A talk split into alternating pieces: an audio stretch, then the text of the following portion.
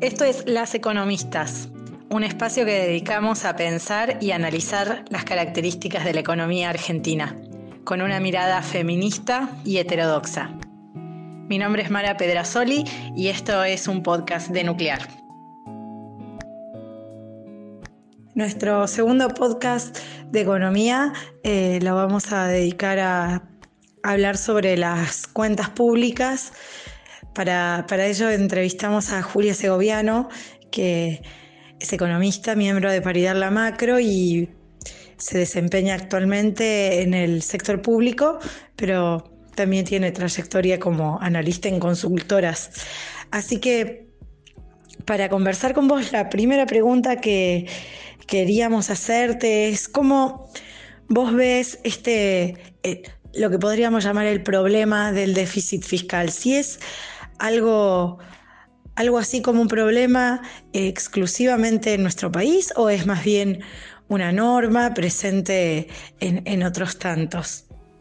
Bueno, eh, hola, muchas gracias por, la invitación. Eh, bueno, en primer lugar, aclarar algo que quizás por ahí es un poco obvio, pero nunca está de más decirlo, y es que cada país tiene su propio contexto, su propia estructura productiva, su propia capacidad de financiamiento, su propia moneda, entre bastantes otras cosas. Entonces, como tal, tener un déficit fiscal sostenido a lo largo de los años, como en general es el caso de Argentina, no va a afectar a todos los países por igual, sino que va a depender justamente del contexto y de, de todas estas cuestiones mencionadas. Centrándonos en el caso de Argentina, cuando mirás los datos históricos, la regla general fue más tener un resultado fiscal deficitario que tener superávit. ¿Qué significa esto? Que el Estado gasta más de lo que recauda, o sea, sus gastos superan a sus ingresos. Pero a esto se le suma que en el caso de Argentina también existe otra regla general, es decir, cuando mirás a lo largo de los años qué es lo que ocurrió más, es que también hay déficit de, de cuenta corriente eh, la cuenta corriente es donde se miden algunas transacciones con el resto del mundo. Uno de los ítems más importantes que, tiene es la balanza comercial, donde se miran las exportaciones y las importaciones. Y en general lo que se observa también es que eh, muchos años eh, la, cuenta corriente es deficitaria, lo que implica que necesitamos más dólares de los que podemos generar. y a esta situación en la cual tenemos déficit fiscal al mismo tiempo que se, se puede llegar a tener un déficit en cuenta corriente es lo que se conoce como déficit gemelos. Eh, entonces, cuando en general el, país, digamos, tiene déficit gemelos y en particular le ocurre a Argentina, te encontrás en una situación en la cual, por un lado, tenés que eh, financiar los gastos que tiene el Estado, ya que en general tiene un resultado fiscal deficitario, y por el otro lado también tenés que financiar eh, esos dólares que necesita el país y que no los puede generar. En particular, digamos, ¿por qué para Argentina justamente tener un déficit fiscal puede ser más complicado, más dramático que para otros países? Bueno, en primer lugar porque si tenés un déficit, eh, tenés que financiarlo de alguna manera. Una de esas maneras, o por supuesto, es a través de impuestos, pero la presión tributaria que, viene dada por los impuestos que, que se van a cobrar tiene un límite. Eh, digamos, no la puedes, no puedes aumentar los impuestos continuamente porque en algún momento te chocas con la capacidad de pago que van a tener eh, los agentes, ya sean empresas o personas humanas. Eh, entonces, te encontrás también con que tenés un canal que puede ser la emisión, pero nuevamente acá también hay un límite de financiamiento, no puedes financiar todo tu, déficit con emisión, por varias cuestiones. Em, una de, ellas, y, me parece que es una de las más relevantes, es que en Argentina, y esto sí, por ejemplo, no, no ocurre en todos los países, sino que es algo particular de Argentina y de otros países, es que tiene una, moneda más bien eh, débil, lo que se dice débil, porque una de las funciones eh, que, es tendría que tener la moneda, que es ser reserva de valor, no, no la cumple. Eh, ¿Qué quiere decir esto? Que pierde su valor pierde su valor rápido ante contextos inflacionarios que tenemos eh, y eso hace que muchas veces las personas quieran ahorrar en dólares, ¿no? Eh, ¿Por qué digo esto? Porque entonces vos puedes querer financiar el déficit fiscal con, emisión, pero que por ahí en cierto contexto eh, a haber un excedente de pesos y al tener justamente una moneda débil que va perdiendo su valor y su capacidad de poder adquisitivo, bueno, puede ser que esos pesos se quieran volcar eh, a dólares y eso te pueda generar alguna presión sobre el tipo de cambio y bueno, ya sabemos que eh, el tipo de cambio es uno de los principales eh, variables que afectan a, la inflación en Argentina y, pueden generar bastantes complicaciones. Por otro lado, también, no sé, puede ser que, no necesariamente, pero sí puede ocurrir que pueda haber un excedente de pesos, que se vuelque mucho a bienes y que pueda acelerar la inflación. Entonces, eso te va generando un límite en la emisión y ese límite va a depender de, muchas cuestiones. Creo que una de las más relevantes justamente es que no tenemos una moneda eh, que en general los agentes quieran tener mucho tiempo. Y bueno, después por otro lado, sino también tenés el financiamiento vía deuda. Eh, pero nuevamente acá tenemos un, limitante que es que no te puedes endeudar más de lo, que puedes pagar. Eh, que justamente, bueno, vimos que el año pasado eh, tuvimos que hacer una reestructuración de deuda justamente porque los niveles de deuda y, los compromisos asumidos simplemente no se podían cumplir. Entonces, en, un contexto como el de Argentina, por ahí sí puede ser conflictivo eh, tener déficit fiscal, si tenés, por ejemplo, cortadas las fuentes de financiamiento o si no tenés cómo financiarlo, eh, pero quizás en otros países donde tienen alguna moneda más dura o tienen por ahí déficit fiscal, pero en general no tienen déficit de cuenta corriente, o en el extremo Estados Unidos que emite directamente dólares, tienen un margen de financiamiento y de emisión muchísimo más grande que nosotros. Entonces me parece que primero que no es un problema per se el déficit, eh, sino que siempre hay que contextualizar qué es lo que está ocurriendo para definir si, es algo malo o bueno, pero no es que necesariamente hay que decir no, déficit no es malo. Eh, y segundo, que desde ya que depende muchísimo de, un montón de las características eh, de los países y que no, no es que es un problema del mundo. De hecho, bueno, en, este contexto de pandemia hemos visto que absolutamente todos los países del mundo tuvieron que, aumentar el déficit fiscal y fue lógico que así sea, ¿no? Bien, de modo que si uno pudiera decir para cada país en base a su historia, bajo qué condiciones es bueno o es más negativo un déficit, fiscal, ¿cómo, ¿cómo, lo dirías eso? ¿Cómo lo ves? Bueno, eh, precisamente de vuelta a poner de relevancia el, el, contexto, ¿no? En un contexto donde tenés cerrado el financiamiento, eh, y no tenés mucha alternativa y, no tenés muchos canales para, poder financiarlo, como es lo que nos está ocurriendo un poco. En ese contexto, subir el déficit fiscal puede llegar, sí, eh, a ser una complicación porque eh, en la medida que uno no tenga cómo financiarlo, quizás después los ajustes o la manera de tener que reducirlo terminan siendo más violentos o más dramáticos para la sociedad que si uno lo puede hacer eligiendo.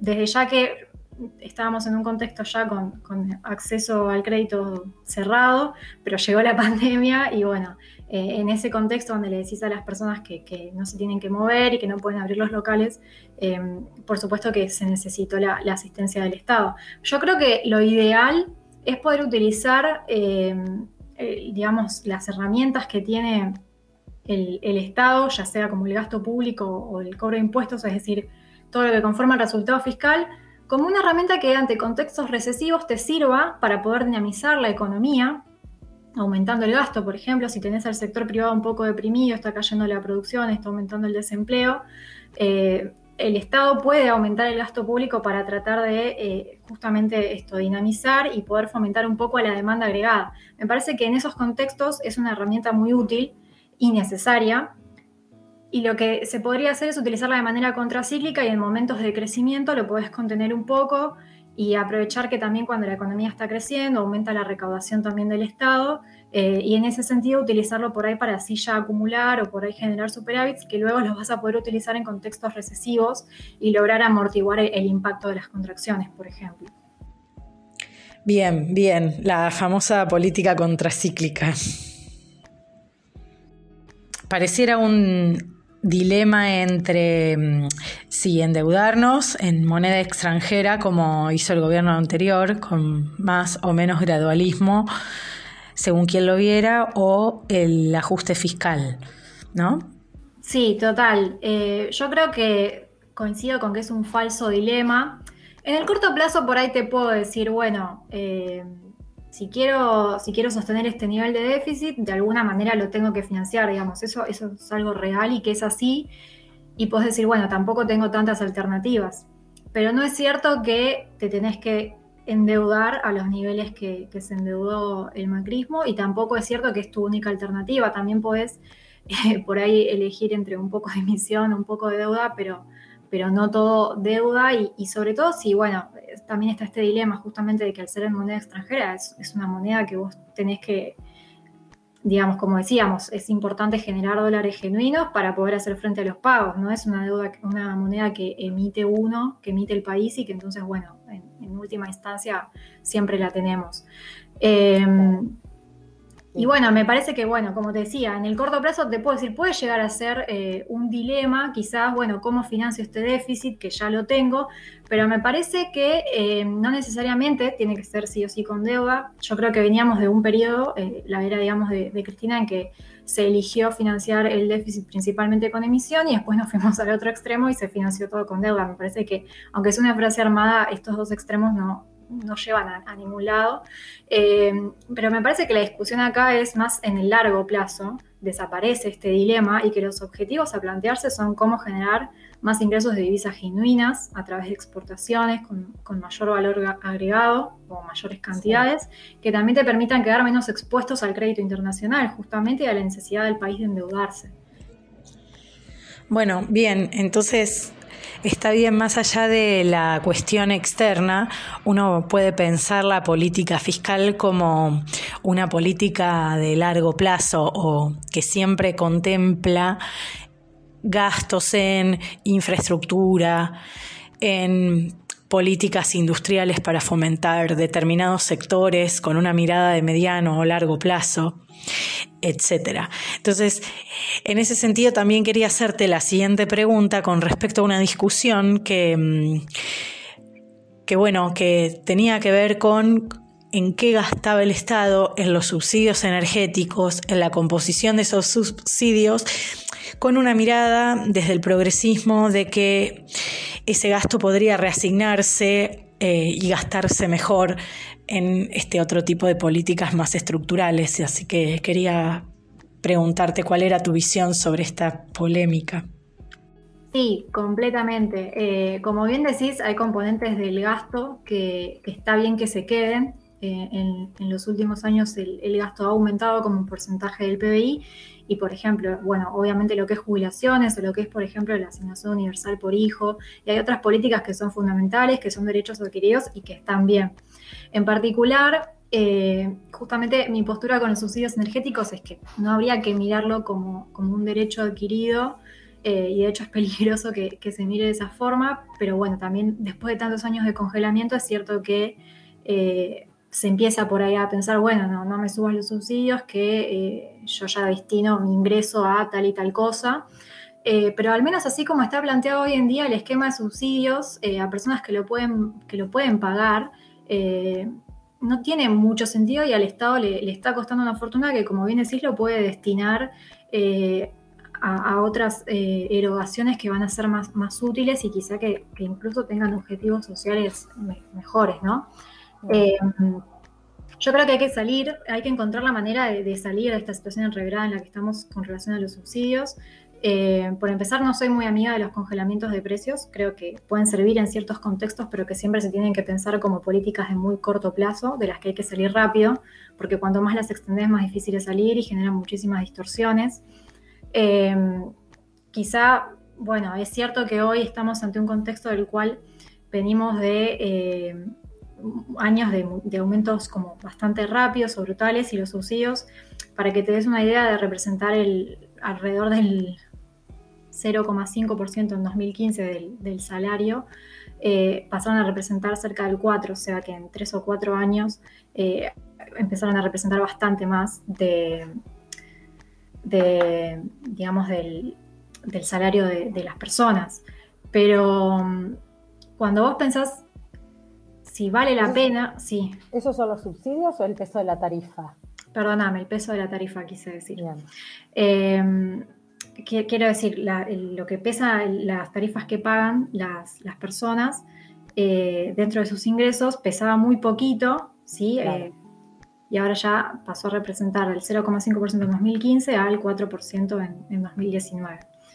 Em, pero más allá de eso, lo que pienso es que es una política transversal. O sea, cuando vos pensás, bueno, al Estado le cuesta bastante. Como para contextualizar un poco, em, lo que está ocurriendo es que hay un determinado costo de generación de la, energía y el precio de la demanda que paga la demanda no llega a cubrir todo ese costo y esa diferencia la termina poniendo el Estado con subsidios. Entonces vos decís, bueno, ¿vale la pena eh, todo este costo fiscal que tiene el Estado en los subsidios? Y ahí te encontrás con que es una política que, está concentrando el mayor gasto en los deciles más altos, o sea, en las personas que tienen más ingresos. Y surgen cosas como estas preguntas que por ahí se hicieron un poco famosas de por qué le estamos subsidiando la pileta climatizada a la gente. Eh, entonces, en ese sentido, sí creo que es importante poder subsidiar a aquellas personas, eh, por ejemplo, a través de tarifas sociales, eh, que realmente no lo pueden pagar, pero que sea una política transversal y que encima al Estado le está costando tanto en un contexto donde justamente el déficit fiscal es una variable protagonista y, que está generando también complicaciones a nivel macroeconómico, me parece que, extender en el tiempo esta, esta política de congelamientos o, o, que los subsidios se hayan vuelto tan relevantes dentro del gasto público sí genera eh, inconvenientes y sí hay que apuntar a tratar de reducirlos como porcentaje del gasto y de última destinar eso a algún gasto que sea más productivo y que no sea por ahí tan desigual. Eh, siempre financiar, eh, subsidiar de la misma manera a quienes más tienen que, y encima lo pueden pagar que a quienes no tienen, termina siendo algo que, digamos, socialmente ni siquiera es beneficiado. Bueno, tengo entendido que no es sencillo avanzar en la segmentación, ¿no? De hecho, el gobierno firmó un acuerdo con CONICET y otras universidades para filtrar esa gran base de datos y poder segmentar de la mejor manera posible. Sí, efectivamente, eh, digamos, durante el, congelamiento más largo que hubo, que fue a partir de 2003 hasta, hasta 2015, hubo intentos por tratar de segmentarlo eh, y hay, cuestión, de, digamos, de cruces de, datos y de bases y, de cuestiones que no es tan fácil detectar puntualmente a quién poder dirigirle.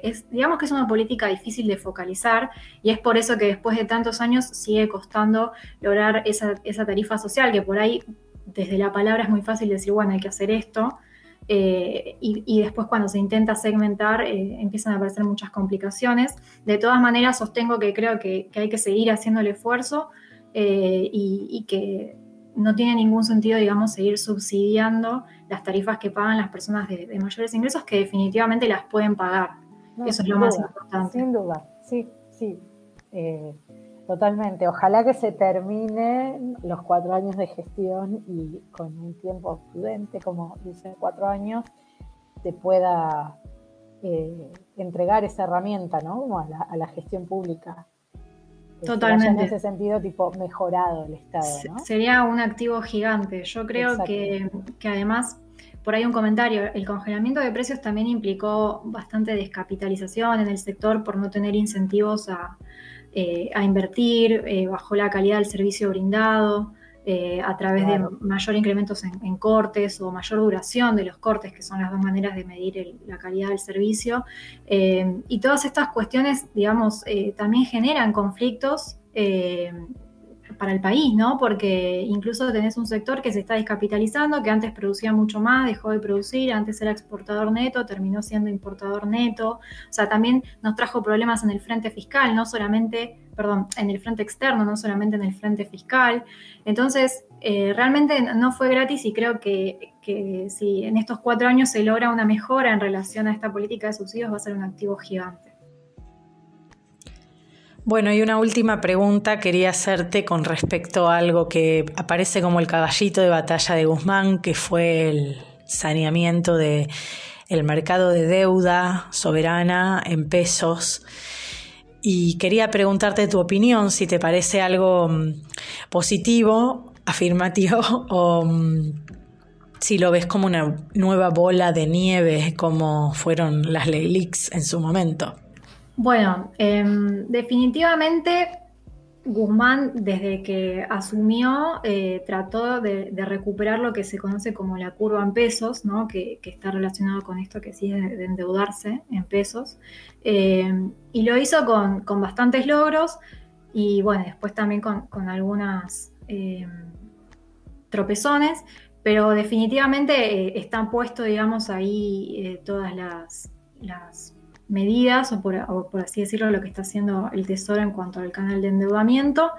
Me parece que si tenemos que comparar entre endeudarnos en pesos y, endeudarnos en, dólares, definitivamente eh, la deuda en pesos tiene, un, eh, tiene una capacidad de pago muchísimo más alta, básicamente porque es la moneda que emitís, digamos. Eso es como que está claro. De todas maneras, si siempre eh, el nivel de deuda o, los instrumentos que se ofrecen, a qué tasa o, cómo, si se indexan, por ejemplo, hay muchos que están atados a, hacer, que, también se mueven con la inflación.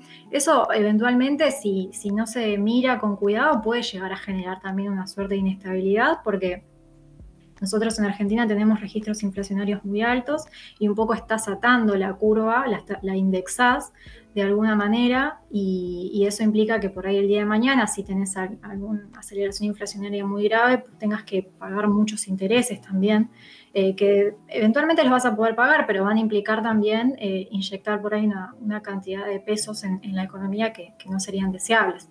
Entonces, me parece que sí es cierto que en la situación que está Argentina actualmente, con el crédito completamente, con el crédito internacional, digamos, cortado, eh, lógicamente es muy superior endeudarse en pesos, directamente en dólares no podés.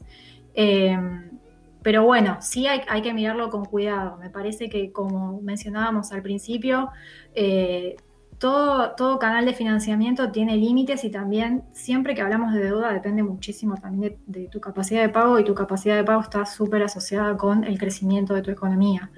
entonces no hay que dejar de mirar esto aunque sea deuda en pesos, pero definitivamente tiene un menor riesgo que la deuda en dólares. Bien, perfecto, buenísimo, clarísimo. Julia, te agradecemos un montón. Eh, no. Muy clara en tu, en tu análisis y también de manera expositiva. De verdad, muchas gracias. No, muchísimas gracias a, ustedes y, muy lindo poder participar de, de este podcast. Bueno, genial. Esto fue Las Economistas, Ingresa a www.nuclear.com.ar para ver más contenido de economía con una mirada feminista.